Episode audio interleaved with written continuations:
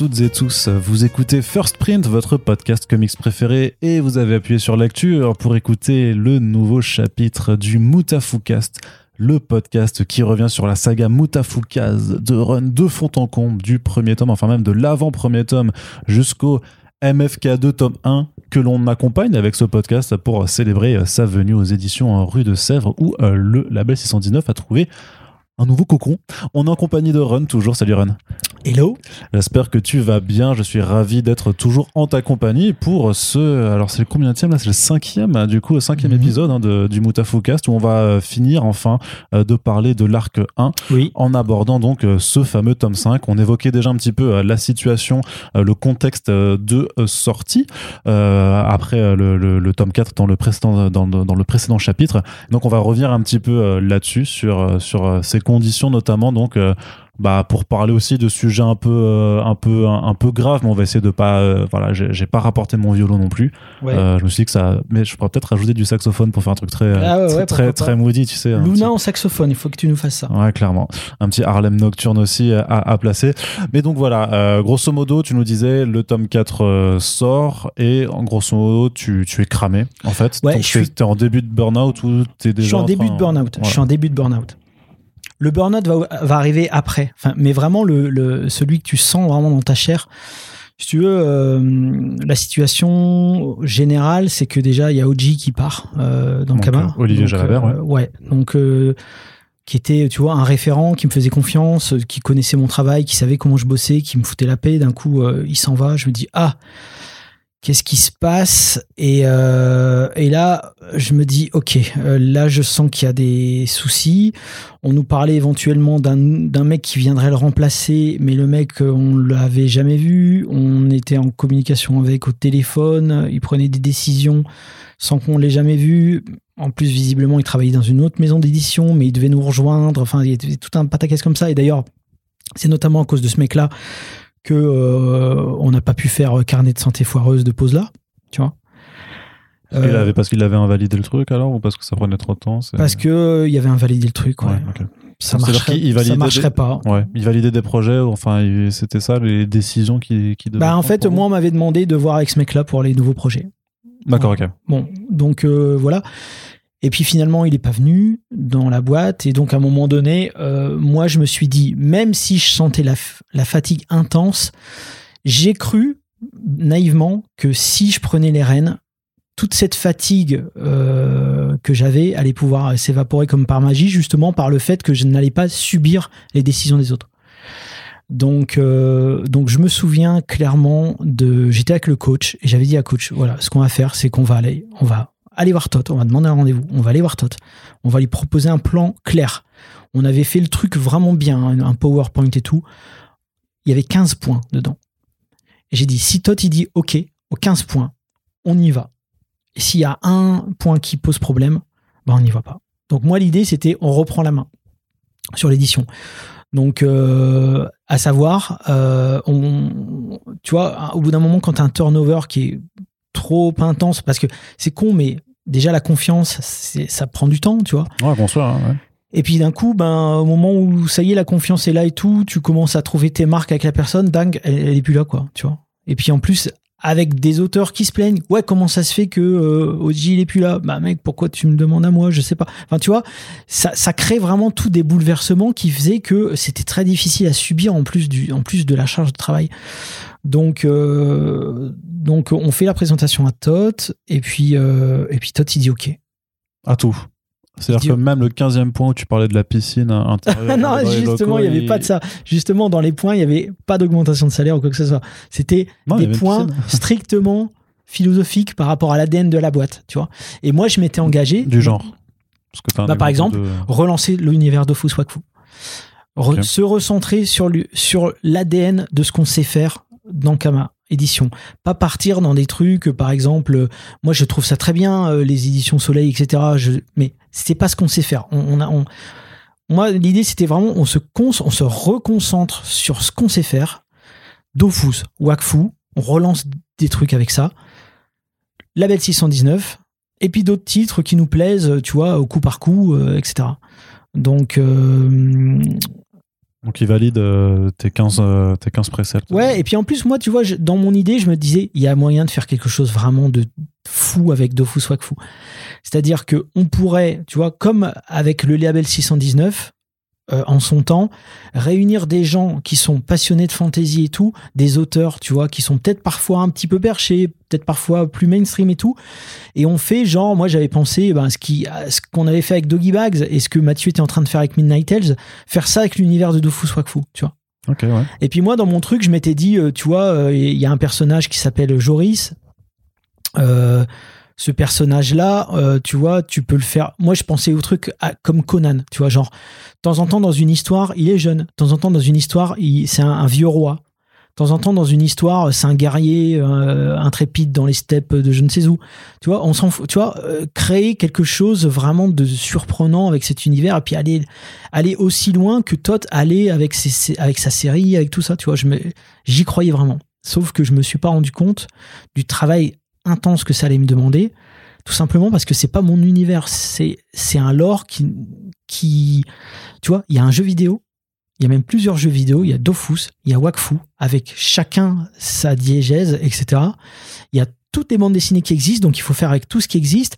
Il y a un film Julite, tome 1, qui venait de sortir, mais un film Julite, euh, un film Dofus, tome 2 en préparation, normalement, et un, et un troisième en préparation. Donc euh, là, je me suis dit, ah ouais, en fait, on va pas pouvoir faire comme dans un Doggy Bags où tu contactes un auteur et tu lui dis, vas-y mec, euh, c'est freestyle, fais ce que tu veux, tu vois. Il va falloir, il y a un cahier des charges qui est monstrueux. Ouais. Je n'ai jamais réussi à mener à bien cette mission. Bon, bref. Parce qu'il aurait fallu faire une bible, en fait, simplement de l'univers aussi. euh, Je sais pas. Ouais, mais le Bible, chose, tout euh. simplement, faut la faire. Oui, oui, non, j'ai dit tout simplement, c'était- Ah ouais, non, mais tu vois. c'est pas simple à faire. et- mais et puis les gens qui sont aux jeux vidéo, ils ont autre chose à foutre de faire une Bible pour l'édition, et puis, euh, etc., etc. Donc, euh, si tu veux, c'est un, travail colossal qu'il faut prendre à bras le corps. Et moi, si tu veux, ce qui s'est passé, c'est que quand toi, t'as dit oui à tout, j'étais super content parce que je me dis, c'est bon, on va cartonner. Mais comme je te disais, euh, euh, j'étais déjà en train de me consumer de l'intérieur.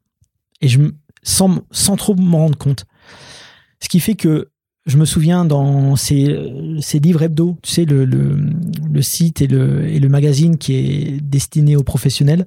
C'était le 26 avril 2013. Ils annoncent officiellement que je, suis directeur éditorial dans Kama. Euh, donc avec Guillaume Mongeau, parce que moi c'est ça que, j'avais demandé à Todd. J'avais dit, moi je sais pas faire euh, tout ce qui est opérationnel et tout. Coach il sait faire. Donc coach il s'occupe de toute la partie technique opérationnelle et moi je m'occupe de toute la partie édito, euh, direction artistique, etc. Tu vois, c'était ça le deal. Euh, et si tu veux, euh, ben ouais, je me suis pas rendu compte de, de ce que je faisais en fait à ce moment-là, parce que là, je me retrouve clairement euh, à gérer ma BD, donc mon tome 5 que je dois faire, la supervision du film, qui est pas Ouais. une mince affaire, le label 619, ch- suivre les auteurs pas à pas, tu vois, trouver des nouveaux auteurs et tout, et maintenant chapeauter l'édition en remettant des projets euh, titanesques comme par exemple relancer euh, un projet sur euh, l'univers Dofus Wakfu quoi. Et- Mais j'ai une question naïve. Mais à l'époque, tu te rends compte ou pas? Non Tu te rends pas compte que c'est. Enfin, parce que là, pour Mais tous ceux qui nous écoutent, et même quand tu répètes, ça, ça semble évident que c'est beaucoup trop, tu vois. Pour- mec, j'y crois. J'y crois vraiment au fond de moi. Je, en fait, c'est toujours pareil. Quand tu veux y croire, tu penses que c'est possible? Enfin, tu vois ce que je veux dire? Euh, Ouais. Moi, des fois, euh, c'est con, mais euh, parfois, ça m'arrive d'aller passer un week-end chez ma mère. Et je me dis, je prends ça, ça, ça, je prends une planche, je prends un script. J'ai l'impression que pendant ces deux jours-là, je vais faire un travail, tu vois, un travail que je fais pas habituellement en une semaine juste parce que je change d'environnement, tu vois. Des fois, j'ai ce truc de pas me rendre compte, en fait. Et tout simplement parce que j'y ai, comment, j'ai déjà réussi à faire, à faire, entre guillemets, j'ai envie de dire presque des prouesses de ce genre-là. Moi, des fois, je jonglais entre plusieurs projets et les projets, ils arrivaient à terme et, tout sortait, tout se passait bien. Donc, euh, j'avais vraiment l'impression que je, je, pouvais faire et puis qu'en plus, avec le coach, euh, en, tu vois, en, en, sidekick, euh, ça allait, ça allait bien se passer, quoi, tu vois. Mais, mais, mais le travail était beaucoup trop intense. Et surtout, comme je disais, quand t'as pas connu un burn-out, tu sais pas ce que c'est, mais tout d'un coup, t'es down. C'est comme s'il y a quelqu'un qui t'éteignait d'un coup derrière. Donc, il n'y a, pas- eu que ça. hein. J'ai eu, je te dis, un bouleversement personnel très- qui m'a affecté de manière e- extrême. Et puis d'un coup, tu as l'impression qu'il y a quelqu'un qui prend l'interrupteur qui est dans ta nuque et puis qui le met sur off. Je me souviens qu'un soir, je suis rentré chez moi.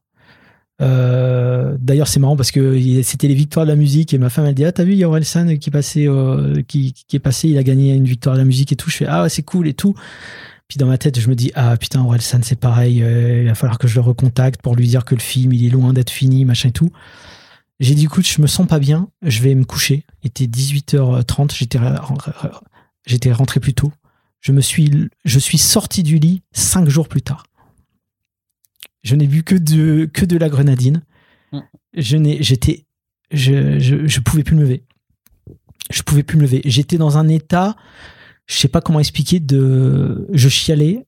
Je me réveillais le matin, je chialais, je dormais, je buvais de la grenadine, je redormais, j'essayais d'en, enfin, un état de larve humaine euh, atroce, atroce à vivre. J'ai, en fait, je me suis cramé euh, au-delà des limites euh, respectables. Et je sais qu'à ce moment-là, franchement, je, je sais qu'à un moment donné, je voulais crever. Je voulais juste plus être là. Je voulais disparaître. Je voulais que ça s'arrête, en fait. Je, je me rappelle, je disais, je veux que ça s'arrête. Je, Ouais, parce que c'est euh, C'était trop. c'est ça, Je- un fardeau. T'as envie de te reposer en fait. Et ton téléphone sonne et, et tu reçois des mails et des mails et des mails et de et pourquoi si? Et j'ai pas de news et euh, tiens j'ai une idée euh, et même mon boss qui fait et on ferait pas un jeu Moutafoukaz machin et tout et, et tu vois en fait et, et dans ma tête je me dis je, je n'y arrive plus et si tu veux j'étais à un tel niveau de je suis désolé, je rigole, mais je t'imagine tellement en train d'être tu sais, au bout de ta vie, puis d'avoir un coach qui sait, eh, en fait, vas-y, on va faire un jeu, alors que c'est déjà complètement le. bah, en fait faire, c'est c'est presque drôle, quoi. Je n'y arrivais plus. Je n'y arrivais plus. Et je vais te dire, à un point de n'y arriver plus, c'est que je n'arrivais même plus à lire. Ouais. Tu vois, je devais relire des BD, j'arrivais plus à les lire. Je comprenais plus le sens des mots. J'étais en état de fatigue supra intense, en fait. Et, et malgré tout, je m'étais engagé sur le Doggy Bags euh, 4. Ouais, ouais. Donc il fallait que je le fasse. Donc euh, première fois de ma life, je prends des antidépresseurs, je trempe comme une feuille en faisant les dessins. Je dis putain, mais les gens vont trouver ça nul. Le, la BD devait faire 30 pages, j'ai même écourté pour y réussir. Si tu veux, ça a été vraiment. euh, imagine un mec qui rampe au sol, en fait. Bah, c'était ça dans ma tête, en fait. Alors, comment tu fais pour, euh, pour tenir le coup et pour continuer d'assurer euh, bah, toutes, les, toutes les charges que tu as Bah, c'est comme. Bah, bah, c'est soit ça, soit mourir, hein, de toute façon. Mm. Donc euh, je- là, je dis ça sérieusement. Enfin, tu vois, je veux dire, tu fais les choses, tu les fais mal. Moi, je pense que j'ai, il y a certaines choses que j'ai mal faites. Bon, par exemple, moi, le, le tome 4 de de Doggy Bags, euh, le dessin et tout, même l'histoire, je trouve que j'aurais pu faire beaucoup mieux. Mais bon, voilà. Et puis, euh, et puis ouais, puis tu, des fois, tu traînes sur les réponses de mail. Tu, tu, bah, tu, tu te fais ce que tu peux, quoi. Mais surtout, je mets de côté euh, le tome 5 de Cats parce que je me dis, c'est pas, c'est pas le moment. C'est pour ça qu'il en fait, qu'il qu'il va mettre deux ans à, à voir le jour en fait encore après. C'est parce qu'il y, y ouais. il y a toute cette partie-là qui, qui t'a bah, quelque part forcé à, Exactement. à te mettre en pause. Après, je sais aussi, tu vois, il y a des projets qui sont très motivants. Je me dis, vas-y, je suis fatigué, mais il faut le faire. Je, je vois débarquer Shangri-La. Tu vois, Mm. donc euh, c'est tout. Je dis à Mathieu, euh, ouais, t'inquiète, on va le faire. Donc, euh, je fais des réunions avec Mathieu, on en discute du projet et tout. Et puis là, d'un coup, ça me, ça me redonne confiance. Je me dis, putain, ça va être excellent et tout. Puis après, une fois que ça y est, le projet est parti et tout, euh, ah, je ressens la, la fatigue qui me regagne, euh, les mails qui retombent, le truc et tout. Et là, là, honnêtement, je me sens pas à faire, je me sens pas à enchaîner le tome 5 de Moutafkaj. Comme je te dis, euh, je suis complètement éteint et je crois qu'à un moment donné, je prends un mois, je pense, de congé. Un mois de congé, je me dis, j'ai besoin de ça, j'y arrive plus du tout. Ça te, fait, tout. ça te fait du bien Euh, ça- ouais, ouais, ça- oui, ça me fait du bien, mais euh, il m'a fallu deux ans pour me remettre vraiment de cette dépression. Euh, m'a fallu plus longtemps pour me remettre de mes bouleversements personnels. C'est-à-dire déjà à, combien- à partir de combien de temps aussi t'as as capté que t'étais en dépression en fait C'est-à-dire est-ce que c'est toi qui t'en es rendu compte? C'est quelque chose qu'on t'a diagnostiqué Mais parce attends, que mec, le voir, pire. Non, non, non, je suis allé voir des professionnels. ça, ça met du temps aussi à ce- juste à, à ce- au, au fait que tu puisses l'intégrer, c'est-à-dire que parce que tu, tu le subis et il y a quand même une certaine partie du temps parfois où tu vas le subir, mais tu toi-même tu vas refuser de te Bah, considérer déjà, quand comme tu, étant en quand tu dépression. perds, donc, je vais euh, te dire un truc, quand tu perds 10 kilos en une semaine, Oui, ça c'est. Ouh, c'est pas mal. tu vois, je dis une Ouais. semaine, mais c'est peut-être deux semaines, j'en sais rien, mais les gens, ils étaient choqués. Tu vois, en même temps, tu bois de la grenadine pendant Bah 5 oui, si jours tu dans passes ton 5 lit, jours, euh, oui, oui, effectivement. ce que je veux ouais. Donc, euh, qu'est-ce que je pense à ça, les gens les, les dire. très mauvais tutos euh, régime de, là, de clairement. là, en, là, en fait, j'oublie qu'il y a des gens qui vont nous écouter. Mais parce qu'on est en train de discuter. Mais les gens vont se dire, il t'arrête ce mec. Mais bon, voilà, c'est tout. Je raconte, voilà, ça s'est passé comme ça. Euh, ouais, déjà physiquement, il y a un gros, gros, gros gap. Et en plus, horrible, ma femme me dit à ce moment-là, je suis enceinte, tu vois. Hmm. Donc pour moi, je te dis horrible. Normalement, pour tellement de gens, c'est le, c'est une super nouvelle. Pour moi, à ce moment-là, quand elle me dit ça, je me dis, ok, euh, je veux mourir, quoi. tu vois, je sens que là, Donc ça panique. en plus par rapport à ma, ma, ma- tu vois, ma- mes propres rapports avec mon père et tout, je me dis non, non, non, non, non, non, non. Bref, toujours est-il que euh, Donc il y a voilà, quand même des projets qui, qui se mettent à- en place à côté, comme Shangri-La. exactement.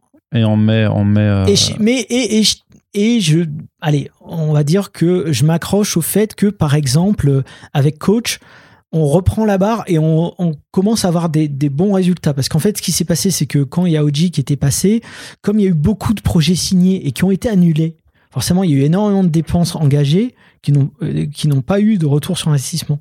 Ce qui fait qu'il y avait un gouffre financier euh, gigantesque, tu vois. Euh, En fait, soit il fallait pas signer projet, soit il fallait les, euh, les mener à bout, à bien. Mais là, ça, bon, bref, euh, voilà.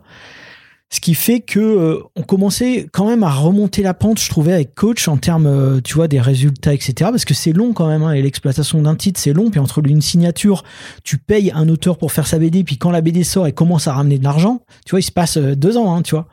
Donc c'est difficile. Le, le temps pour faire remonter une maison d'édition quand euh, elle part d'en bas, c'est très, très, très, difficile. Et nous, ce qu'on avait fait, une de nos stratégies aussi, c'était de se dire, euh, on devrait peut-être aller sur des salons, faire de l'achat de droits. L'achat de droits, ça coûte beaucoup moins cher que de la créa. Ouais. Tu vois et ça peut permettre éventuellement de, de, de, de- comment de ouais de, de, de faire rentrer de l'argent tu vois donc parce que c'est de ça dont on avait besoin à Ankama Édition donc, euh, Donc- je me souviens qu'on arrive je me souviens qu'on avait euh, comme on était passé euh, on va dire directeur édito on n'avait plus besoin de demander l'autorisation par exemple pour aller au New York Comic Con donc on, on est allé de nous-mêmes au New York Comic Con et puis c'est là, par exemple, qu'on a récupéré la licence euh, Son of Anarchy, tu vois. Ouais. On a commencé à faire de l'achat de, licences comme ça, tu vois. Donc euh, ça, c'était aussi le truc qui me faisait tenir, tu vois. C'est-à-dire que euh, si tu veux, c'est pas une, c'est pas une descente. Alors, si c'est une descente aux enfers, mais de temps en temps, t'as un petit pic de remontée, puis après ça repart plus bas, après ça. re- Bon, bref. Et euh, pourquoi je parle de ça C'est aussi dans. Oui. ah oui, voilà, je parle de ça parce que euh, d'un coup, il y a un mec qui arrive, qui qu'on nous présente comme le notre nouveau euh, entre guillemets DG. directeur Un mec qui un mec qui vient de l'univers du jeu vidéo, d'une grosse grosse boîte de jeux vidéo. Et il arrive et moi j'étais déjà supra pas bien et il arrive et il convoque tous les leads de tous les secteurs, tu vois. Et nous, on est les derniers leads à être convoqués. On revenait juste de New York euh, pour justement choper la licence Son of Anarchy et tout. Et Tan- juste Tangirl, c'est dans le même cadre alors que. Non, non, récupéré, c'était avant. C'était bien avant. D'accord. Ouais. Et, euh, et le mec, ça se- la, ma première réunion avec lui, ça se passe méga mal. Incroyablement mal. C'est-à-dire, je sais pas ce qui se passe, mais le mec, euh, déjà, il nous demande de nous présenter tout. Déjà, il nous met les mauvais résultats devant le nez, mais des années d'avant, tu vois. Nous, on était en train de. Enfin, comme si on était responsable. Et en gros, il nous dit maintenant, on va arrêter les balades à New York, on va arrêter de s'amuser, on va sortir les doigts du cul. Et moi, mec, je te jure, je suis sonné et je lui parle mal, en fait. Donc, le mec, il me prend en grippe. Tu lui dis quoi? Quel, quel- quel- vilain mot lui as-tu dit Bah, euh, euh, c'est- voilà. putain, ça me fait chier. Bah, allez, Comment c'est quand, quand Ron Allez, parle je mal? le dis, je le dis, mais euh, mais euh, je dis, je dis, je comprends tout ce que tu nous dis, mais des gens qui nous ont dit ça, il y en a eu plein avant toi. Ah, Pour Voilà. un mec qui clairement voulait se faire euh, argument d'autorité, je pense qu'il a pas forcément dû bien le recevoir. ouais. Mais par contre, lui, il est allé dire que j'avais dit, il y en a eu plein avant toi et il y en aura plein après toi. J'ai jamais dit il y en aura plein après toi. Moi, ce que je voulais lui dire, c'est que ce discours-là, je le, je l'entendais, je le comprenais, mais j'en avais conscience. On nous l'avait dit déjà plein de fois. Donc, ça sert à rien de nous le redire. Et puis, je lui avais dit, écoute, moi, j'avais dit, je suis déjà à fond. Tu vois, euh, Ça va je mettre la pression encore je plus. peux quoi. pas Mm. faire plus à fond que ça. Mais lui, il me montre les chiffres, il dit Ah bah, si c'était à fond, c'est quoi ces chiffres-là, tu vois? Et moi, je- et et c'est là où moi je me dis ouais, mais ça, moi, ça me concerne pas. C'était pas, euh, tu vois, c'était, tu vois? Et c'est là où je commence à à me dire je vais pas pouvoir rester dans cette boîte en fait. Euh, Ok. Là, je commence vraiment à me dire je vais pas pouvoir rester dans cette boîte. Là, bon, là, on, digresse vraiment, mais au final, le mec, il se trouve que il n'est pas resté. Mais le temps qu'il est resté, quand même, euh, ça a été euh, assez, euh, j'ai envie de dire, difficile parce qu'en plus, le mec, en plus de toute la charge de travail, tous les semaines, il nous demandait des comptes rendus d'activité, tu vois. Et là, je me disais, mais en fait, d'un coup, je me remettais dans le podcast numéro euh, de l'épisode 1, tu vois, ce que je te dis quand je suis arrivé chez Ankama. Puis là, je me dis, mais en fait, c'était pas ça le truc du départ. Moi, au début, quand je suis arrivé, c'était pour faire ma BD et puis pour éventuellement faire venir des nouveaux gens et puis lancer une dynamique. C'est pas faire des comptes rendus d'activité à un mec qui me fout la tête sous l'eau, en fait, tu vois. Et là, à ce moment-là, euh, ouais, là, là, à ce moment-là, pour la première fois de ma vie, je- je- j'envisage de quitter euh, Ankama, mais je ne le fais pas. Tout simplement parce que euh, je me dis, il y a plein de choses à faire super dans cette boîte. C'est quand même une boîte qui m'a donné ma chance, donc je leur dois ça. Tu vois, je suis toujours dans cet état d'esprit-là. Ils me, ils m'ont jamais fait chier pour les fabs, pour les trucs et tout. Ils m'ont toujours laissé faire, tu vois. Mhm. Et puis, euh, et puis j'ai ma série qui est en cours, et puis j'ai la Belle 119, tu vois. Je me dis, euh, si, si demain je pars, c'est, tu vois, j'abandonne tout. Comment ça se passe? Donc, euh, je m'accroche. Je dis, bah, coûte que coûte, je, je continue. Et donc là, tu avais repris le travail sur, euh, sur Mutafukaz, euh, sur le tome 5. Et là, je reprends le travail Ouais. sur Moutafukaz. Ouais. Alors, En plus, en plus de, en plus du taf sur le film et tout. Alors, c'était assez particulier, c'est que je me souviens que quand j'ai discuté pour la première fois avec ce mec-là, je lui parle du film Moutafukaz et il me fait, je suis pas au courant. je dis, bah, si, le film, ça fait, il est, il est en route depuis 2009 et tout. Bah, c'est pas un projet de la boîte. Il me dit, c'est pas un projet de la boîte. Donc, euh, c'est-à-dire, euh, en fait, je comprends qu'en fait, c'est pas tant que c'est pas un projet de la boîte, c'est que c'est plus une priorité et que la priorité, c'était, euh, c'était le film de Fous, en fait. Donc bon bref, donc ça c'est des trucs aussi qui te foutent encore des coups dans la tête parce que tu dis bah moi je suis pas au courant que c'est plus un projet vu que je continue à valider des plans, tu vois. Donc si tu veux, ça crée une allez, on va dire que ça rajoute encore de la fatigue psychologique. En fait, c'est beaucoup de la fatigue psychologique quoi si tu veux. Malgré tout, je tiens bon et je me dis euh, non en fait je tiens pas bon, c'est pas vrai. À un moment donné, je dis bah on, on arrête le film. Hop, point barre et comme ça dans ma tête ça ça ça termine le truc. Spoil pas tout l'épisode sur le film, hein, du coup. Non, non, non, euh, mais j'en parlerai pas de ces trucs-là au film. Je parlerai plus de l'artistique et tout. C'est peut-être plus intéressant, mais, mais en tout cas, euh, je, tu vois, je fais une espèce de barrière hermétique où je me dis, ok, euh, pendant allez, euh, quelques mois, dans ma tête, j'ai dit que j'arrêtais le film, donc j'ai plus la pression par rapport à ça.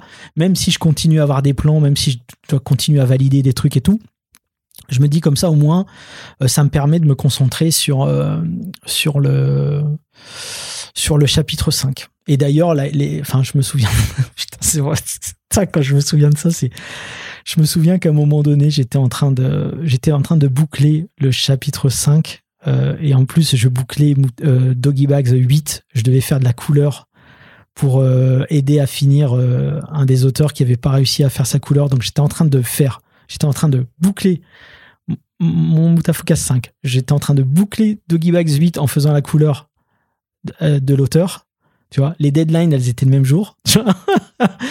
et comme il y avait eu des bouleversements et que ce mec-là, ce nouveau DG, voulait réorganiser l'en- l'entièreté de la boîte, tout autour de moi, il y avait des gens qui faisaient des cartons. Tout- toute l'édition était en train de déménager. Tu vois? C'était. Je me souviens de ça, je disais. Des fois, j'avais envie de hurler, genre, mais arrêtez de faire ces putains de cartons, j'ai besoin de me concentrer, tu vois?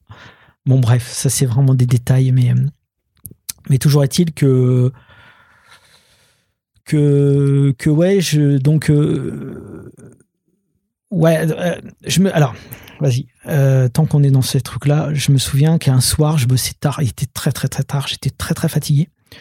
Et, euh, et d'un coup, je sais pas pourquoi, je te jure, c'est un truc bizarre. Je vais aux toilettes dans Kama, donc ce qu'il faut savoir, c'est des grands couloirs. Et je sens que je penche sur la gauche. Je, sens que je penche sur la gauche. Je sais pas pourquoi. Et c'est une sensation très très bizarre que j'ai de me dire comment. Même à un moment donné, je dois tourner à gauche pour aller aux toilettes. je, on dirait que mon cerveau ne- n'arrive pas à tourner à gauche. Enfin, c'est très bizarre. Je, je, je me sens vraiment pas bien. Et je me dis, oh là, je suis vraiment pas bien là, il faut que je rentre. Quoi, il était 21h, un truc comme ça. Ouais. Et euh, je prends la bagnole en me disant, j'espère que ça va bien se passer. Mais quand j'étais assis, ça allait. Quand j'étais debout, je sentais clairement que j'étais déséquilibré sur la gauche et que je penchais, tu vois. Je me disais, je me suis même dit, ça se trouve, je suis en train de faire un AVC, tu vois, un truc comme ça. Je prends la bagnole, je rentre chez moi et je me dis, vas-y, je vais me coucher tout de suite, tu vois. Et donc là, je prends des cachetons pour dormir, tu vois. Je me dis, Ouais. euh, tu vois, il faut, faut que je dorme. Là, je sens que j'ai besoin de dormir, tu vois. Et puis là, je sais qu'à 2 heures du match, je- je- je- j'entends le téléphone sonner, mais je mets du temps à, à capter parce que tu sais, quand t'es un petit peu, euh, tu sais, quand t'as pris des trucs pour dormir, t'es vraiment dans, dans, Ouais, ouais, dans le gaz, tu vois. Ouais. Et là, je vois à- sur l'écran allumé, je vois Mummy, tu vois. Je vois que c'est ma mère qui m'appelle à 2 heures du mat. Et là, je, et là, je comprends. Parce que mon père, c'est vrai qu'il n'était pas dans un. Il était pas bien, quoi. Les derniers jours où je l'avais vu, je, je voyais qu'il était pas bien. Là, tu vois, je suis vachement ému parce que ça me. Parler de tout ça, ça me retourne vraiment, en fait. Ouais, tu m'étonnes. ouais.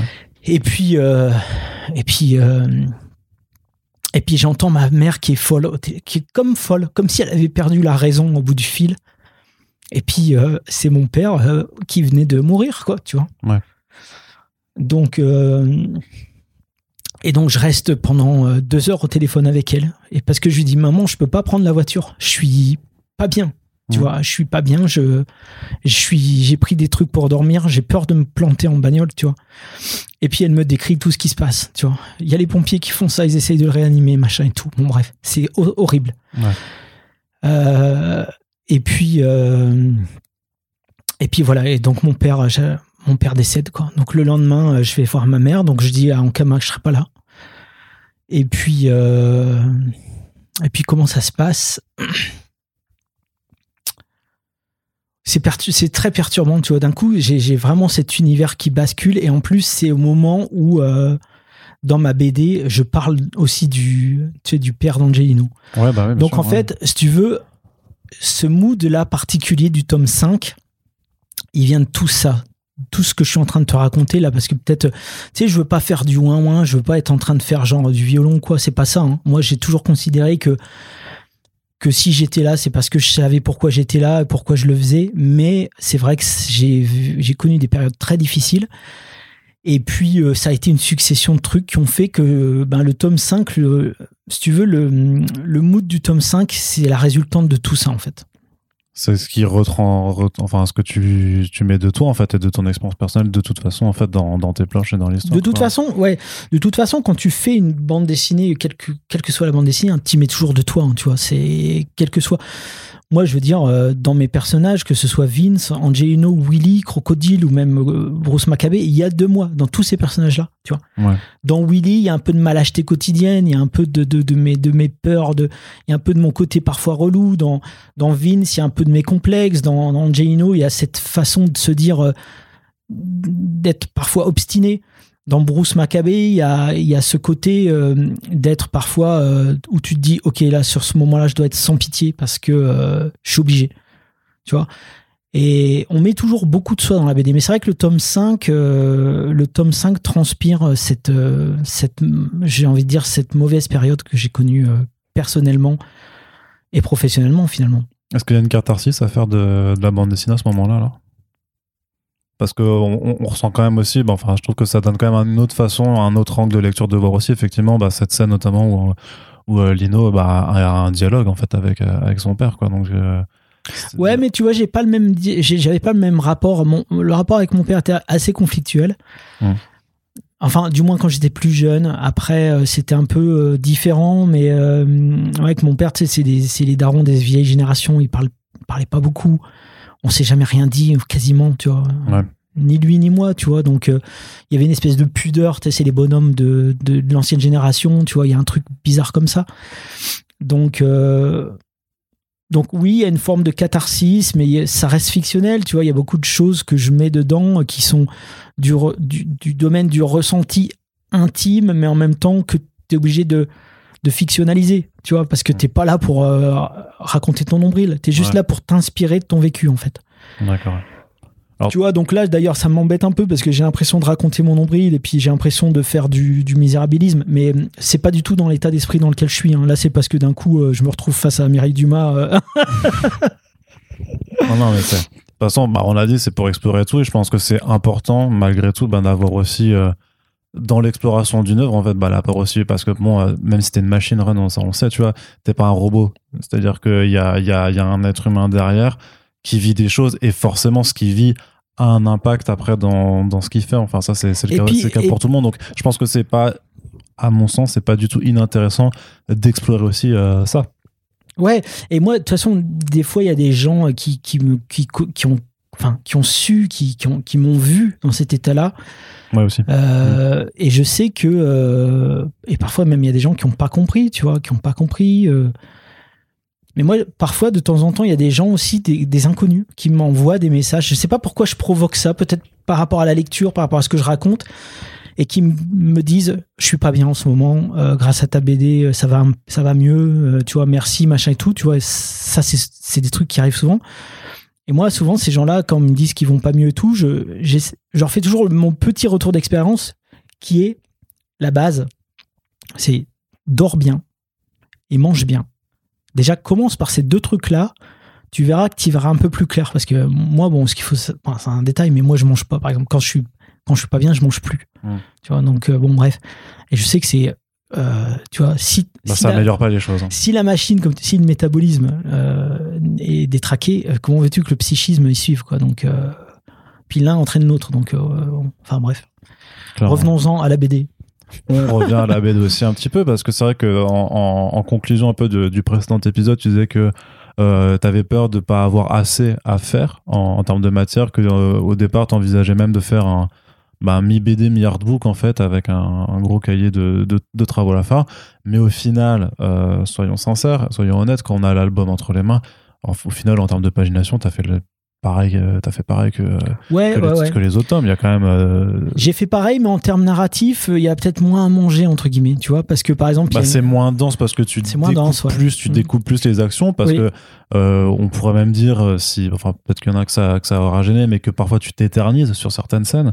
Enfin le le, combat final dans la oui, neige, oui, tout oui, ça, il est long parce que Makabe bah, il se relève. Mais je le voulais relève. très samouraï, tu vois. Je, le voulais, je le voulais très Kurosawa, tu vois. Je, je- C'est ça parce que tu fais euh, du coup c'est ça c'est que tu dis que aussi tu, tu, tu penses que c'est anticlimatique par rapport à tout le blockbuster qui était le tome 4 mais en réalité il y a de l'action t'en as ça, ça se bagarre Ah, bien sûr. beaucoup Ouais, c'est- ouais, ouais, ouais. c'est- ouais, ouais, mais c'est quand même intime, tu vois. On n'est plus dans une espèce Mhm. de. euh, tu vois, on- je veux dire, la caméra, elle resserre plus vers les personnages, là où dans le tome 4, euh, la caméra, elle avait une vision, je veux dire, un peu plus globale des événements, tu vois. Et tu continues de t'amuser sur le papier, à faire des, euh, des, des cahiers avec euh, des, des types de papier différents. Ça, c'est quelque chose que euh, tu vas faire. Enfin, tu continues en fait dans cette expérimentation toujours à jouer Alors, sur le site parce que tu as aussi un- une sorte de petit, de petit rêve bizarre avec, avec Vince qui est dans un type beaucoup plus épuré. Je sais même pas, peut-être qu'il a l'air d'être fait en numérique. ouais, c'est Tony, qui l'a fait. D'accord, c'est. Tony. Euh, bon, moi, je t'avoue que le tome 5, euh, je, le tome 5 de Mutafukaz, euh, dans la fabrication qu'il a, euh, je, disons que ça correspond aussi à un moment où, euh, comment Il y avait une, restructuration en interne qui fait que notre chef de fab est parti et du coup, euh, Media, qui n'était pas encore euh, associé à Ankama, en toute amitié, comme il disait, nous a, commen- a commencé à nous filer des tuyaux, genre, bah, on peut vous mettre, on va vous présenter un gars qui peut vous aider à, à faire de la fab. Tu vois, on- nous, on comprenait pas parce qu'on savait pas quels étaient les bails exacts, tu vois. On nous présentait les choses comme ça. et On disait, bah non, nous, on a notre chef de fab, etc. Bon, bref. En fait, on n'avait pas compris que c'était juste Média qui arrivait dans, dans la boîte. Et euh, si tu veux, euh, entre-temps, Proust avait fermé. Et c'est- c'était une entreprise euh, familiale flamande avec qui on bossait depuis le début. Et, euh, on se connaissait super bien. Et, euh, et moi, quand j'allais avec eux, j'étais en super confiance parce que les mecs, ils étaient, ils connaissaient bien nos BD, tu vois. Et là, d'un coup, pour le tome 5, euh, c'est externalisé. La fab est externalisée. Prost a fermé en plus. Donc, on n'a plus la main comme on avait la main sur les tomes précédents. Et en fait, je trouve, moi perso, que la qualité d'impression du tome 5 de Mutafkaz, elle est juste euh, pas bonne du Ah, toi, tu l'aimes pas pas du tout. C'est bizarre parce que moi je trouve que justement, enfin même pour l'édition. Ah non, non, non. Alors, je te parle pas des covers. Ok. Je te parle de l'impression à l'intérieur. Ok. Les planches vertes, c'est pas ça du tout qui était prévu. Le Munken Cream, ça devait être un Munken White. Il y a une erreur dans le, dans le truc. Euh, la, la, la scène avec euh, Bruce Maccabee qui se fait euh, aligner, elle est, allez, elle est 20% trop sombre. Euh, ouais, c'est un truc sur lequel, si tu veux, j'étais pas du tout satisfait, mais euh, tout simplement parce qu'on avait changé d'imprimeur et puis qu'il y avait plus le même suivi. euh. Enfin bon, voilà quoi. Après, c'est tout. hein. Il existe, il est comme ça et, et voilà, très bien. Mais euh, C'est une frustration que t'avais quand même sur. euh, et- et tu sais quoi? Je l'ai ouvert une fois, j'ai plus jamais ouvert. J'ai été tellement ouais. euh, dégoûté. Bon, après, c'est vrai que la dépression, ça aide pas. Ouais. Euh, non, mais c'est vrai, t'as une, t'as une piètre estime de toi-même quand t'es en dépression, de toute façon. Donc, euh, j'avais de toute façon une piètre estime de tout ce que je faisais et de tout ce que j'avais produit. de donc voilà, de toute façon. Mais c'est vrai, quand j'ai vu arriver le tome 5, j'ai fait, vas-y, putain. Ouais, j'en suis, je sais qu'aujourd'hui, j'en suis toujours pas satisfait. Et c'est pour ça que d'ailleurs, j'ai voulu aussi euh, faire le L'intégrale ouais. Parce que je sais que cette- après, ouais. ces mêmes imprimeurs, quand ils ont réimprimé des tomes précédents, c'était moins bien que, que ce qui avait été fait à l'époque de Proust. Donc euh, j'ai dit, euh, stop, on arrête le carnage. Euh, on fait une intégrale avec un papier offset tout le long, comme ça au moins on est sûr de pas se planter. Je, j'en- j'enlève du noir au bon moment et tout, et, et voilà. Euh, le truc au moins il est, il est, il est baqué. Je sais que les, je sais que Moutafka sortira bien avec cette intégrale là, et puis, euh, puis basta quoi. C'est une conclusion aussi, qui avait quand même toujours ce que je disais un petit peu dans l'épisode précédent, mais ton, ton ancrage au réel aussi pour, pour prendre des choses qui existent vraiment et les foutre dans ta BD, puisque au final, ben, la solution pour éliminer euh, les machos, euh, c'est de faire tomber grosso modo de la neige sur, euh, sur Ouais. Dark City. Et qui est complètement un truc euh, qui se fait en fait. Le contrôle de la météo, c'est quelque chose qui s'est développé, que les Chinois Ouais. font, mais que même en fait, il y a même, euh, je sais pas si tu lis la revue Epsilon, mais euh, Oui, oui. ils en parlaient dans le numéro 2, c'était en fait que c'était euh, Oui, bien un, sûr. pro- un énorme absolument. enjeu pour les pays, notamment en, Asie, sur les contrôles des moussons et J'avais tweeté d'ailleurs à ce moment-là, ouais. parce que je, je me souviens, j'étais euh, j'étais en, en vacances quand j'avais lu euh, ce- ce- cet article et j'avais tweeté en disant bah tiens voilà par rapport au macho, euh, Mm, mm, voilà c'est ce c'est c'est ce genre de délire là dont je me suis inspiré. Bon après c'est sûr que dans la vraie vie c'est à un autre niveau hein, parce que c'est des centaines de fusées qui sont lancées pour percer des nuages, tu vois. Euh, effectivement avec du chlorure d'argent etc pour, Ouais, c'est ça, euh, ouais. pour pour faire tomber la neige tu vois pour percer les, nu- les nuages de pluie et faire tomber de la neige. Moi dans Moutafoukaz euh, je savais que ça devait se terminer avec la neige. C'était un truc euh, par rapport à la dualité qui m'anime en, en règle générale tu vois.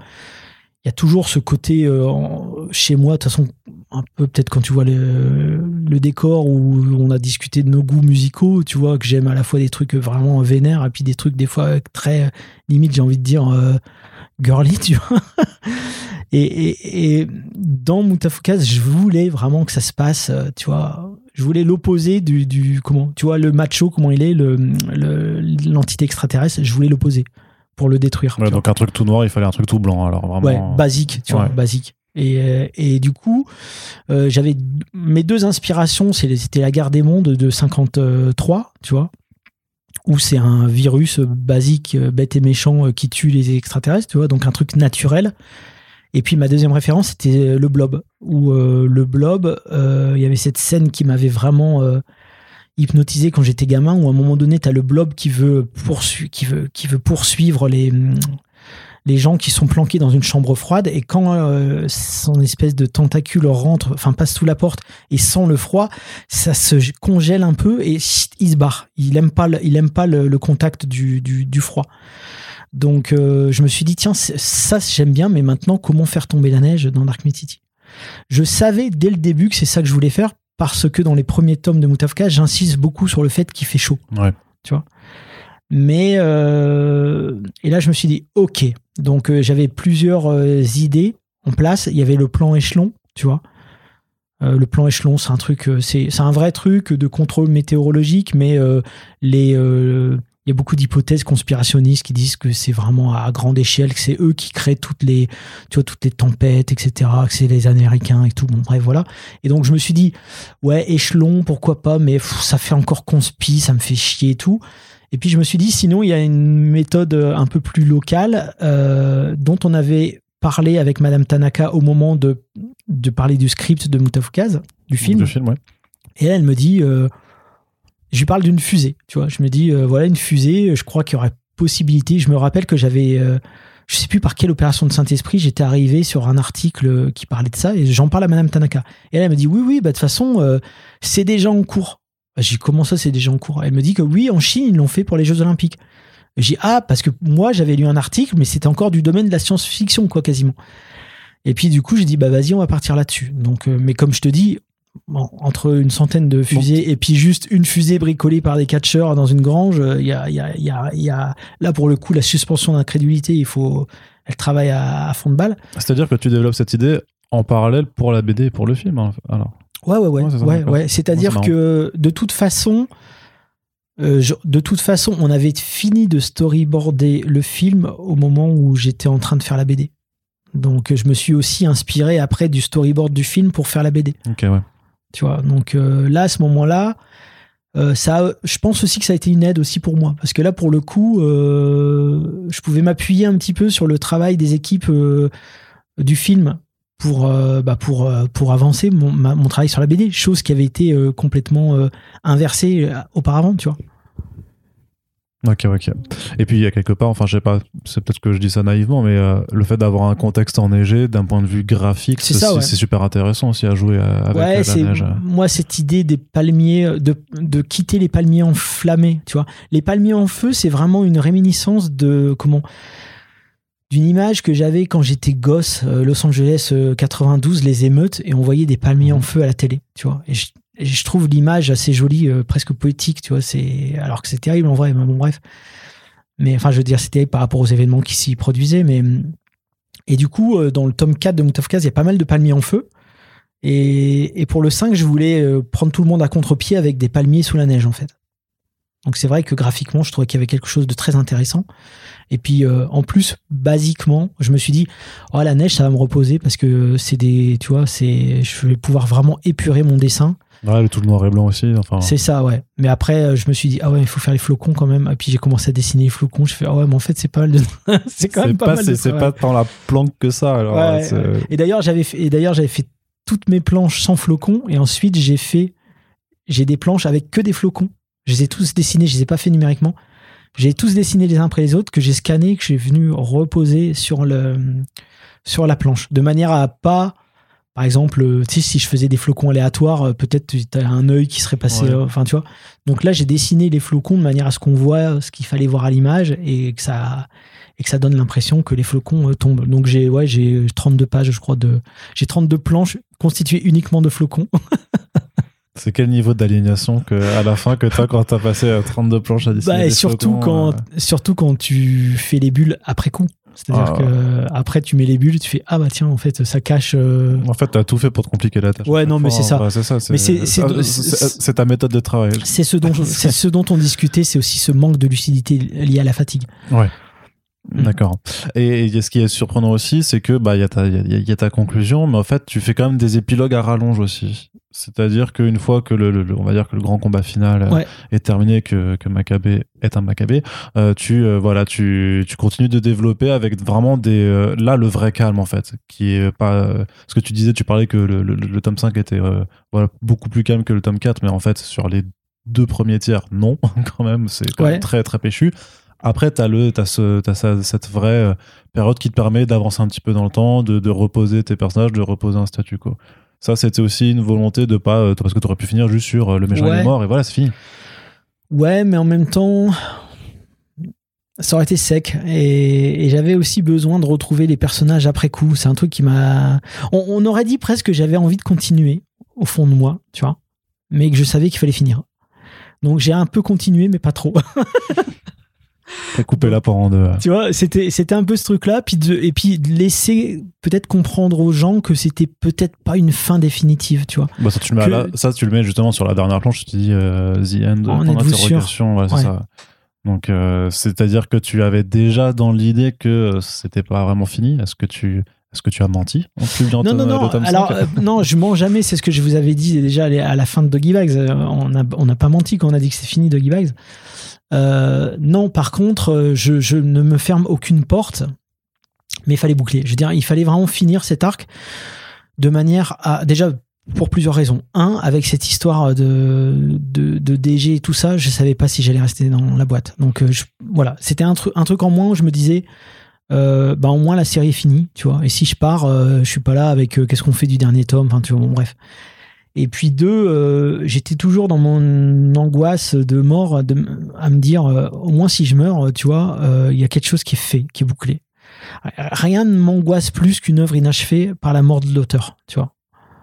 Et à, à ce moment-là de ma vie, je pensais vraiment que ça pouvait être du jour au lendemain, tu vois. Donc ouais, c'était important pour moi de boucler, mais au fond de moi, j'avais encore envie de raconter des choses. D'accord, ouais. Bon, c'est pour ça que tu, tu te laissais de toute façon alors des, euh, bah, les portes ouvertes Des qui portes ouvertes. seront, euh, qui seront euh, exploitées euh, par la suite.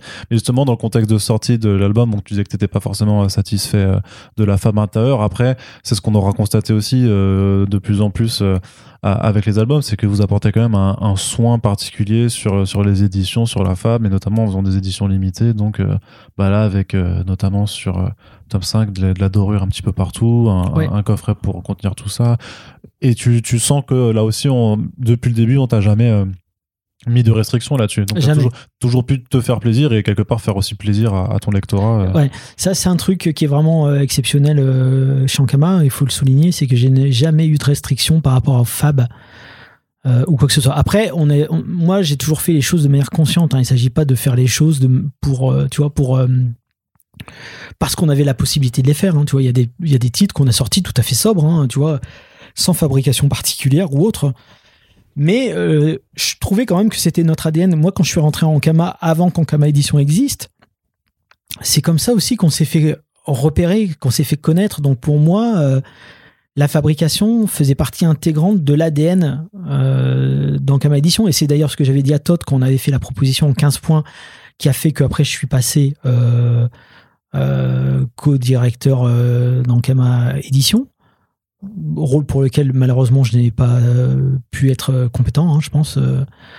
mais euh, en même temps, voilà le contexte. Bon, bref.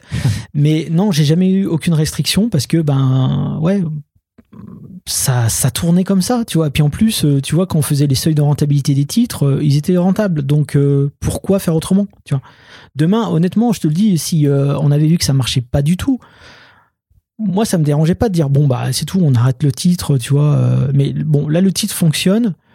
Euh, avec cette fab là, le truc est rentable, donc euh, on va continuer. On va pas d'un coup se dire bon bah on, s'arrête. Et puis l'idée c'est aussi toujours chercher à expérimenter davantage et puis fidéliser, j'ai envie de dire le lecteur, que le lecteur sache que ce qui va sortir de notre écurie, on se fout pas la gueule du monde, tu vois. On n'est pas là pour faire du justement on est on visait la pérennité, pas tant euh, Des profits. exactement. D'accord. Après, il y a toujours ce problème aussi quand tu commences à faire ce genre de choses, c'est que ça, ça attire pas mal de collectionneurs et ou de spéculateurs et que bah il y y a une partie de ton lectorat aussi qui, alors je sais même pas s'ils le lisent, mais qui en profitent pour prendre ce genre de, Bah ouais, de trucs collector et après te les refourguer euh, au triple du prix sur, euh, sur les sites de revente internet. Ça, c'est ça, c'est con. Mais par exemple, pour euh, le chapitre pour pour Moutafukas 5, on a fait un coffret collector avec un album des Crado. C'est un truc Ouais. vraiment que je rêvais de faire et tout. On n'aurait pas pu le faire pour tous les tomes, tu vois, parce qu'il y a des gens qui vont dire non mais moi je m'en fous de votre truc de Crado là, c'est ça augmente d'autant le prix, tu vois. Ouais, aussi, ouais. Donc ils vont se dire non moi, moi je veux juste ma BD à 15 balles, j'ai pas envie de payer 20 balles pour vos stickers à la con quoi, tu vois. Donc tu ne peux pas euh, forcer la main des gens avec un plus produit, on, va- on appelle ça un plus produit. Bah, le seul moyen de le faire si tu as vraiment envie de le faire, c'est de faire une édition collector. Mais du coup, tu vas pas en faire une édition collector, ça veut di- dire ce que ça veut dire. Tu vas pas en faire euh, 20 000, tu vas pas faire un tirage à 20 000. Donc tu fais une édition limitée qui te permet de la rentabiliser, entre guillemets, qu'elle soit rentable, en tout cas qu'elle soit pas à perte si on les vend toutes. Euh, et donc c'est ce qu'on fait. Du coup, tu te retrouves avec des tirages limités à, euh, là pour Moutafkas chapitre 5, je crois que c'était peut-être euh, 5000, ce qui est pas mal. Ce qui est déjà beaucoup, ouais. Ce qui est pas mal Pour limiter, euh, du coup. Mais... tu vois? Mais, euh, mais ça me permet. et D'ailleurs, il y, a- il y avait une, il y avait une erreur sur le, sur le, comment, sur le coffret. C'était écrit 7 paquets. de- Enfin bon, bref, il y avait une erreur dans le nombre de paquets par rapport au nombre de, stickers dedans. Bon, bref. Mais, euh, mais oui, oui, c'est, c'est voilà, c'est comment. Moi, je cherche toujours à ce qu'on se fasse plaisir nous, faire plaisir à des auteurs en les faisant participer et faire plaisir aux lecteurs. C'est vraiment, euh, comme je dis, le moteur, ça a toujours été le kiff euh, partagé. Quoi. Ok. Quand ça sort, t'en es où euh, personnellement? T'en es où euh, T'es content de, alors pas d'être débarrassé euh, de, de Mutafukas, mais t'as pu le sortir. Voilà, t'as as cette crainte de l'œuvre inachevée, elle peut s'en aller Ouais. quelque part. Donc ouais, comment comment ça, ça se passe ensuite Bah, en plus, j'ai ma fille qui naît, tu vois. Oui. Donc, euh, ma fille étant née entre temps, tu vois, euh, pour, pour resituer avant le décès de mon père, tu vois, donc euh, elle était née, euh, voilà. Moi, il a fallu que je remonte la pente de manière urgente. C'est-à-dire que là, tu sais qu'il y a un enfant, tu peux pas. là, tu as une responsabilité qui est en dehors de, de, toi, quoi, tu vois. Donc, donc, au moment où le tome 5 sort, je suis en reconstruction. Je suis toujours, euh, j'ai toujours mes multiples cicatrices dans tous les coins, euh, personnelles, professionnelles, tout ce qu'on veut, mais euh, je suis en reconstruction. Je me dis, ok, on y va, ça va, ça, voilà, c'est fini, c'est bouclé. Maintenant, advienne que advienne ce qui adviendra, mais euh, je veux pas dire que je suis serein, mais je suis, ouais, je, je t'avoue, je sais plus trop, mais je sais que je suis en reconstruction, ouais, Ouais, Tu dirais quand même que le gros de la tempête est passé, quoi. ouais, ouais. ouais. Peu- Qu'il peut encore pleuvoir, mais que ouais, t'as plus le, le cyclone. Bah, le, éclairs, le- le euh. next step, c'est le film à ce moment-là. si. Ouais. Ça, c'est le truc qui est ça, Donc, mais. euh, qui reste un gros morceau. Mm. Mais euh, je me dis, ok, maintenant on focus sur le film. Il n'y a plus de, il y a plus de BD à produire, tu vois. Parce que là, je parle pas juste d'un scénar. Si tu dois tu dois scénariser, euh, tu vois, scénariser, euh, dessiner, et colorier, tu vois. Donc euh, là, tout ça s'est passé. C'est un gros point en moins. Ne reste que le suivi du label 119. Mm. Tu vois. Euh, entre-temps, le coach part. Donc, moi, j'ai dit, je jette l'éponge sur la direction éditoriale de Ankama, tu vois. Ouais. Donc, je m'en occupe plus. Donc, ça veut dire qu'on revient comme au système d'avant. Un petit peu, euh, j'ai envie de dire presque, euh, pas l'anarchie, mais une, un- une organisation, euh, tu vois. On s'auto-organise. En fait, il n'y a plus de, y a pas de responsable clair et net. On, on en réfère directement à Toth. Il n'y a plus de personne entre nous et tout. Ouais. Et puis ça fonctionne comme ça, tu vois. Élise, elle fait ses trucs, elle voit avec Todd. Moi, je fais la 119, je, je vois avec Todd pour signer les contrats et tout. Voilà, on s'organise comme ça, on revient vers un truc plus simple, avec moins de pression. Et puis, euh, et puis le film. Je me dis, on focus le film. D'accord. Alors, on abordera vraiment le film dans des, dans des épisodes dédiés de, de ce podcast. Et euh, pour euh, terminer sur, sur l'arc 1, euh, deux points encore, bah, il y a une intégrale qui, sortira puis quelques années après, où justement tu fais un travail dessus. En fait, tu compiles pas juste euh, ce qui est déjà publié, mais tu, tu dis, on en parle un petit peu avant, mais c'est que tu vas voilà, prendre un seul type de papier, donc on enlève un, bah, un petit On peu les enlève la fabrication, Voilà, ouais. On enlève euh, la femme, mais surtout tu vas retravailler des planches en fait. Ouais. Et tu vas même ajouter des planches. Oui, alors, oui, alors déjà, pour retravailler les planches, je Et tu vas que même complètement modifier la fin. Et... Non, non. non, mais par contre, modifier les planches, oui, parce que, tu vois, il s'est passé tellement de temps entre le, le, le tome 1 et le tome 5 que moi, j'ai aussi évolué. Donc, euh, l'idée, c'était pas de tout reprendre dans les moindres détails, c'était quand même de laisser plus ou moins le style graphique dans son jus de l'époque, mais en venant réactualiser un petit peu le dessin. Par exemple, les yeux d'Angelino, je les faisais plus tout à fait pareil. Euh, Tu vois, y a certains détails comme ça. Puis des personnages comme... euh, euh, El Diablo, qui prend beaucoup d'ampleur au fur et à mesure des tomes. Quand tu reprends le tome 1, euh, t'as juste l'impression que c'est, je sais pas, il est patatoïde, il est pas charismatique, il est un peu presque comique, cartoon, tu vois. Et je me dis, ah ouais, non, là, il n'y a pas moyen, surtout que entre temps il y a eu le spin-off dont on parlera, Puta Madre, tu vois. Donc, euh, donc je me dis, bah non, attends, les gens, s'ils débarquent dans l'univers Mutafukas par Puta Madre et qu'ils disent, ah tiens, excellent cet univers, j'enchaîne sur Mutafukas 1 et qu'ils tombent sur ce El Diablo là, on va dire, non mais c'est- il s'est passé quoi là, tu vois? Donc, tu es obligé de modifier certaines planches euh, et, et j'en ai rajouté certaines autres parce que parfois je trouvais que le récit était un peu lacunaire ou il manquait peut-être. Je m'étais un peu restreint parce que ce qu'il faut savoir, c'est que pour faire la fabrication qu'on faisait avant, c'est-à-dire du papier, euh, par exemple un cahier de papier. Bon, une bande dessinée, c'est constitué de plusieurs feuillets de 16 pages. Mm. Tu vois Ça veut dire que si tu veux changer de, de papier dans ta bande dessinée, il faut que ça soit sur un multiple de 16 pour changer un cahier entier. Tu vois. Donc tu peux changer de papier sur 16 ou 32 pages, hein, tu vois, mais il faut que ça arrive aussi dans un multiple de 16 parce qu'il cohabite avec d'autres feuillets de 16. Donc euh, tu vois, ça c'est une gymnastique, ce qui fait qu'à un moment donné, quand tu dois euh, changer de papier et donc ton style s'adapte au changement de papier, euh, bah, tu dois boucler, j'ai envie de dire, euh, comment expliquer? Par exemple, dans Mutafukaz 2, le tome 2, euh, ce qui se passe, euh, le côté manga là, avec Ouais. les Yakuza, etc., Ouais. tu vois, ça, je sais que ça, la première page de ce segment-là doit commencer au changement de papier. Ce qui veut dire que le, le- tu dois avoir tout bouclé avant d'arriver à cette scène-là. Enfin, tu vois ce que je veux dire ou pas? Oui, non, il faut que le début de ta scène et la fin de ta scène se calent sur le, le- le changement de ton, de ton- Voilà. de ton feuillet. Ce qui fait que parfois, j'étais moi-même un petit peu frustré parce que je me disais, merde, là, je change de papier, donc je suis obligé de passer au segment d'après, alors que je, alors qu'il me manquait trois, quatre pages pour être à l'aise dans ce que je voulais raconter Mm. auparavant, tu vois. Et donc là, comme il n'y a plus cette contrainte de changement de papier, Tu peux rajouter autant de feuilles que tu veux. exactement. Hmm. Ça, ça te permet de, voilà, de, de rajouter les dernières Ça me choses. qui te permet de faire les, euh, les rustines, les trucs qui me m'avaient frustré en me disant merde c'est con ce truc là j'aurais voulu le mettre et j'ai jamais pu à cause de ce changement de papier. Parce que le changement de papier euh, si te manque deux pages bon, ça va. Mais si t'en as deux en trop ou quatre en trop tu vois soit t'en rajoutes encore quatre pour faire un feuillet de 8 et puis plus suite enfin tu vois c'est- tout un bordel. Donc t'es t'es vraiment limité t'es très frustré. Donc euh, là là ça me permettait de, de, de- de pouvoir faire exactement ce que je voulais Quelque part, du coup, c'est en fait c'est ce format-là que tu préfères maintenant en fait proposer. euh, J'aime bien les deux, j'aime bien les deux, honnêtement, à part le tome 5. Mais euh, j'aime Et bien le les tome 0 maudit. et, et le tome 0 dont, dont très peu de gens, il doit y en avoir quelques-uns, hein, parce qu'à un moment donné, ça a été distribué en Kama avant même qu'on les foute au pilon. Donc euh, il y a des gens dans Kama qui les- qui l'ont eu, ce truc-là. Ça, va clairement, ça- va avoir un statut de légende urbaine euh, maintenant que tout le monde est, maintenant que tout le monde Comme est la cassette euh, des Devil's Cave. Ouais, c'est ça. Et aussi un autre euh, dernier élément quand même, c'est euh, parce qu'on va faire un épisode sur, sur les spin-offs, mais celui-là il est vraiment très, assez particulier, c'est le Metamuta.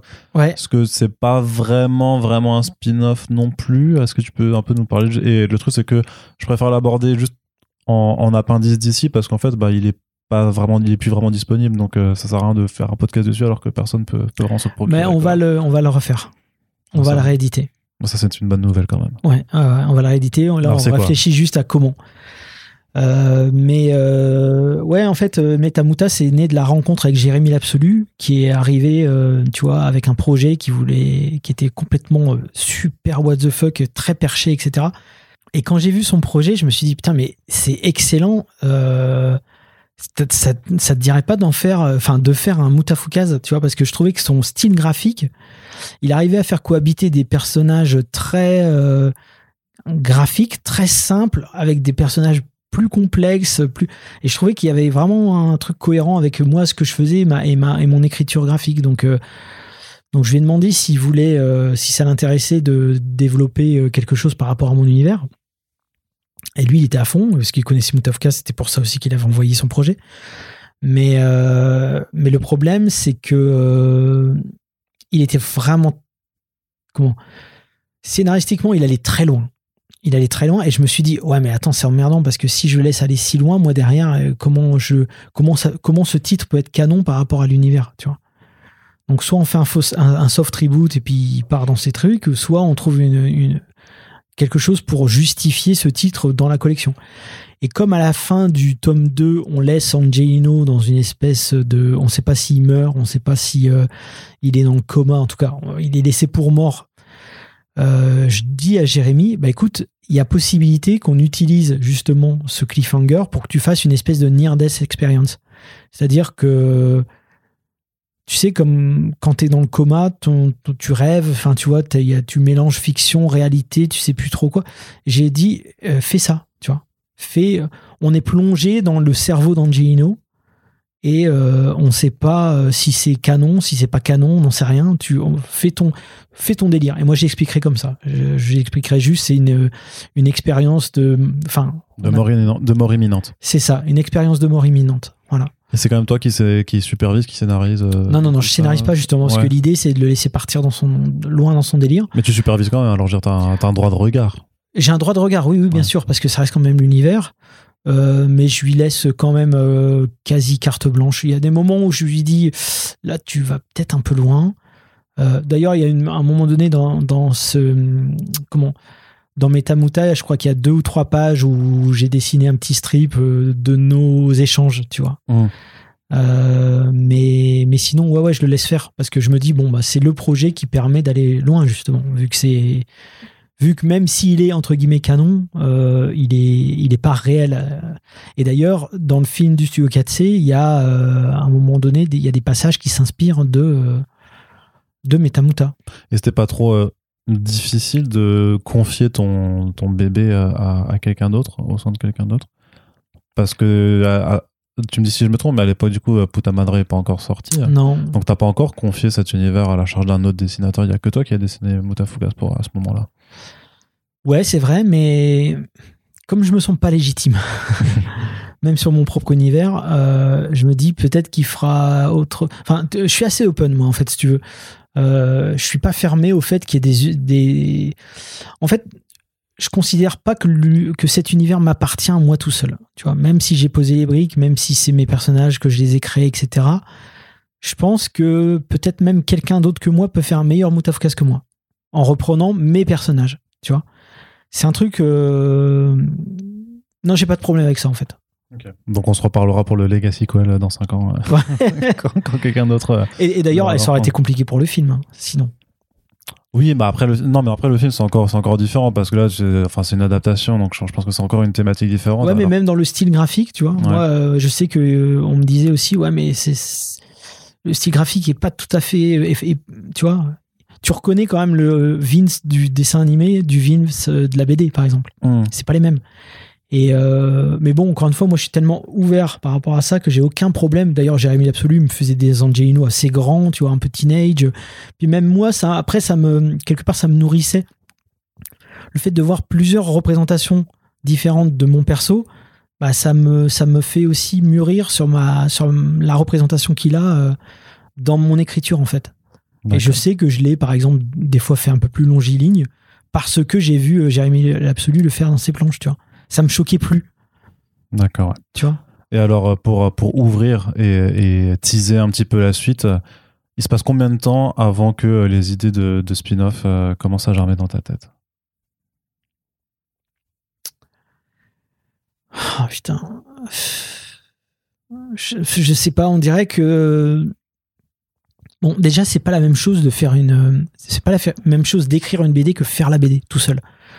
Tu vois, donc euh, je sais que même si on avait une charge de travail colossale, euh, écrire des scripts, ça me faisait pas peur. Tu vois, euh, et je sais que euh, j'avais vu un reportage sur les enfants dans les prisons américaines et qui m'avait vachement inspiré. J'avais trouvé l'histoire complètement folle et d'un coup, mon cerveau s'est mis à galoper le soir même. Et je me putain, c'est fou, ça pourrait être un personnage, ça pourrait. C'est. C'est la jeunesse d'El Diablo, en fait, un truc comme ça, en fait. Et d'un coup, je, je sais pas pourquoi, je me suis dit, mais El Diablo, c'est ça qu'il a vécu, en fait, tu vois. tu vois et, euh, et puis, à partir du moment où ça se met dans ta tête, comme ça, quand t'as une idée qui pop comme ça dans ta tête, j'ai envie de dire, c'est c'est fini. Parce que même si t'essayes de la réfréner, elle, est là, continue. ouais. Elle est là, elle continue. De temps en temps, elle vient taper à la porte en pleine nuit. Euh, de temps en temps, sans que tu lui demandes rien, tu vis un truc et puis tu fais putain, mais ça, ça serait parfait euh, dans l'histoire qui est en train de mûrir, tu vois. Et puis au fur et à mesure, ça se concrétise comme ça. Je me rappelle, je vais aussi au Canada voir ma sœur qui, entre temps, avait déménagé. Euh, et puis là, je vois des endroits et je me dis putain, ça serait fou qu'il se passe cette scène-là et tout. Les mecs, ça serait des bikers, machin. Tu sais, je commence à partir loin dans ma tête. Et puis ensuite, je fais un autre voyage. Je prends des vacances avec Yuck euh, et on part à Indio, en Californie, un coin complètement paumé et tout. Et puis là, je me dis, ok, tout est là. C'est là que ça va partir. Ouais. Ok. Bah, on en parlera dans le prochain épisode. On, Ouais. se garde, on se garde un chapitre pour aborder Puta Madre et aussi revenir un petit peu sur Muta euh, 1886, À fond. Puisqu'on en a déjà parlé, mais c'était pour le, le lancement. Donc on, là, on va pouvoir parler aussi de, de l'intrigue dans le détail. Mais donc on en a terminé avec euh, Mutafukas Arc 1. C'était long, mais j'espère que c'était bon. C'était intense, non? C'était ouais, c'était plutôt plutôt intense. J'espère que c'était clair surtout parce que c'est vrai qu'il y a beaucoup beaucoup d'éléments et je sais pas si je suis toujours très euh, synthétique.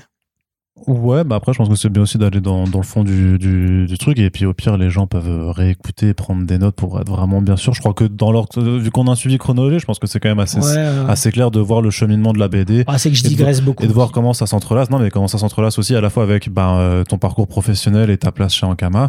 Et aussi ben, ce qui t'est arrivé voilà, dans, dans, dans, dans ton parcours euh, personnel. Mais je pense que dans l'ensemble, les trois fils puis, peuvent se, se relier pour faire une histoire assez, assez euh, facile à suivre. En tout cas, c'est ce que j'espère. J'espère surtout que ça vous a plu. Et j'espère que si c'est le cas, eh ben, que vous serez encore là pour la suite. Parce que ben, voilà, c'est encore loin d'être fini. Je dirais qu'on est à mi-chemin, grosso modo. En tout cas, merci Run euh, d'être avec nous. Merci. Si le podcast vous plaît, on vous rappelle que la meilleure façon de nous aider, c'est simplement de le faire savoir. N'hésitez pas à réagir, à commenter, à partager surtout le podcast sur tous vos réseaux sociaux, à le faire découvrir pour accompagner euh, cet univers en bande dessinée, parce que la bande dessinée, c'est vachement bien. Ça, on ne le dira jamais assez. Et sur ce, je vous donne rendez-vous à très bientôt pour la suite du Moutafoukast. Salut Ciao.